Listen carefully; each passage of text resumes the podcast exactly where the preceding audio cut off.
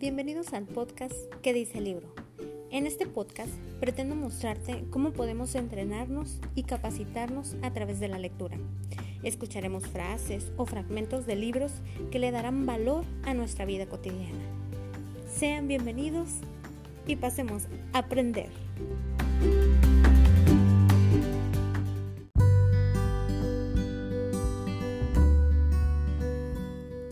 Episodio 25 Construye tu identidad. Hola, bienvenidos a este episodio de tu podcast que dice el libro. Te saluda tu amiga Elisa Perea y me encanta que estés el día de hoy aquí escuchando este nuevo episodio y nos vamos a basar en el libro Hábitos Atómicos de James Clear. Ya hemos platicado en otros episodios acerca de este libro, pero el tema de tu identidad es muy importante. Creo que en este libro hacen mucho énfasis en, en, este concepto y en cómo a través de que tú desarrollas tu identidad, pues construyes esa persona que quieres ser.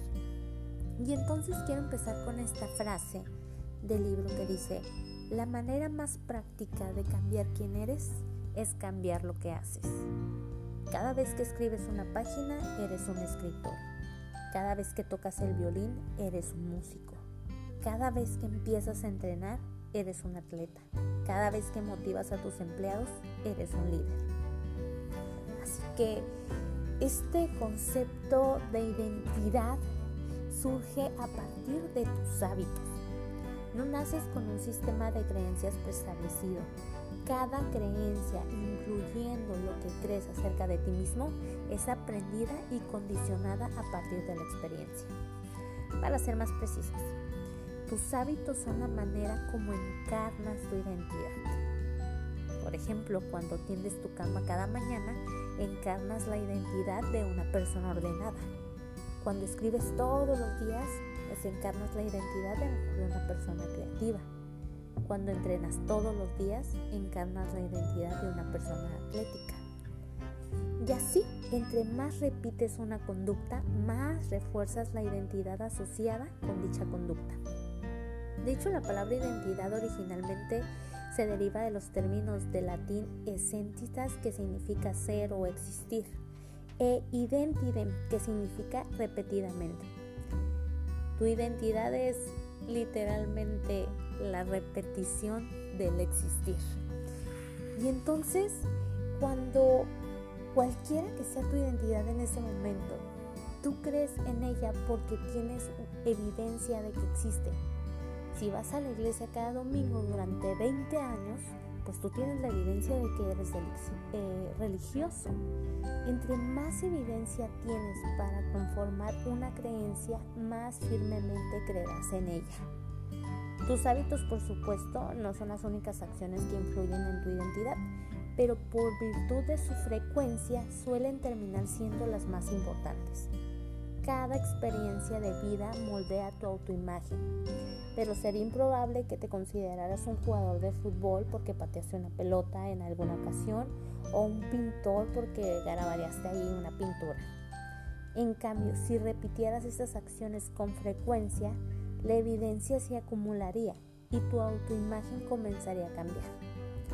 Los efectos de las experiencias únicas tienden a desvanecerse mientras que el efecto de los hábitos se refuerza conforme pasa el tiempo.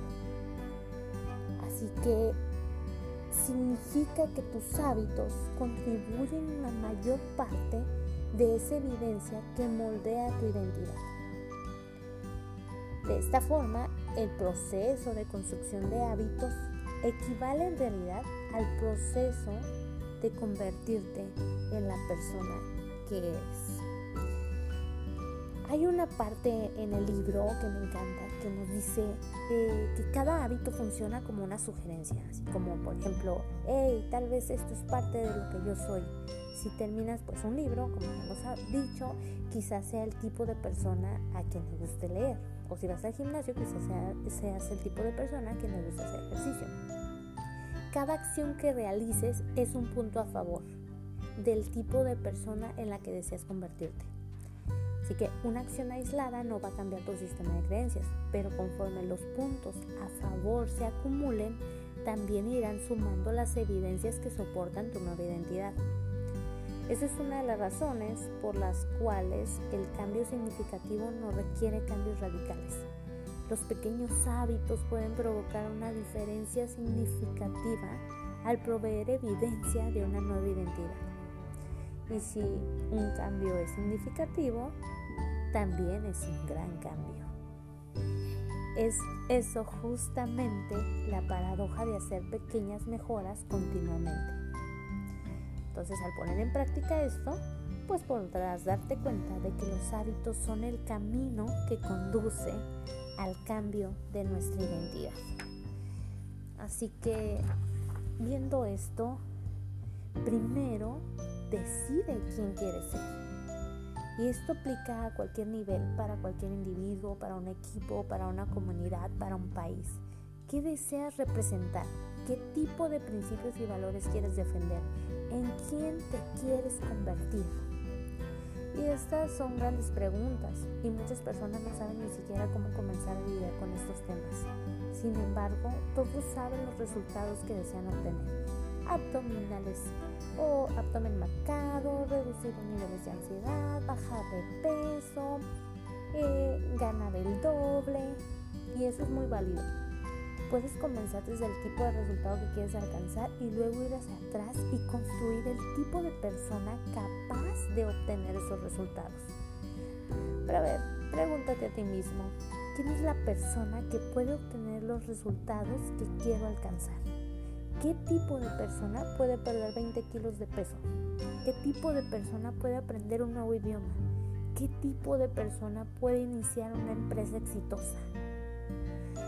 Por ejemplo, ¿qué tipo de persona puede escribir un libro? Probablemente alguien que es constante y confiable. Una vez que defines esto, tu enfoque puede cambiar. En lugar de concentrarte en escribir un libro, que este sería el enfoque basado en los resultados, quieres ya ver tu libro ahí listo, te enfocas en convertirte en una persona constante y confiable, que es el enfoque basado en la identidad. Este proceso te conduce a un sistema de creencias como el que sigue.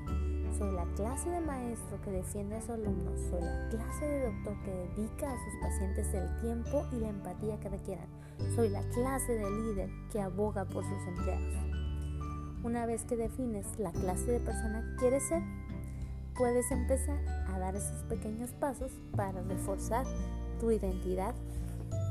Así que mi pregunta es, ¿estás listo para construir tu identidad.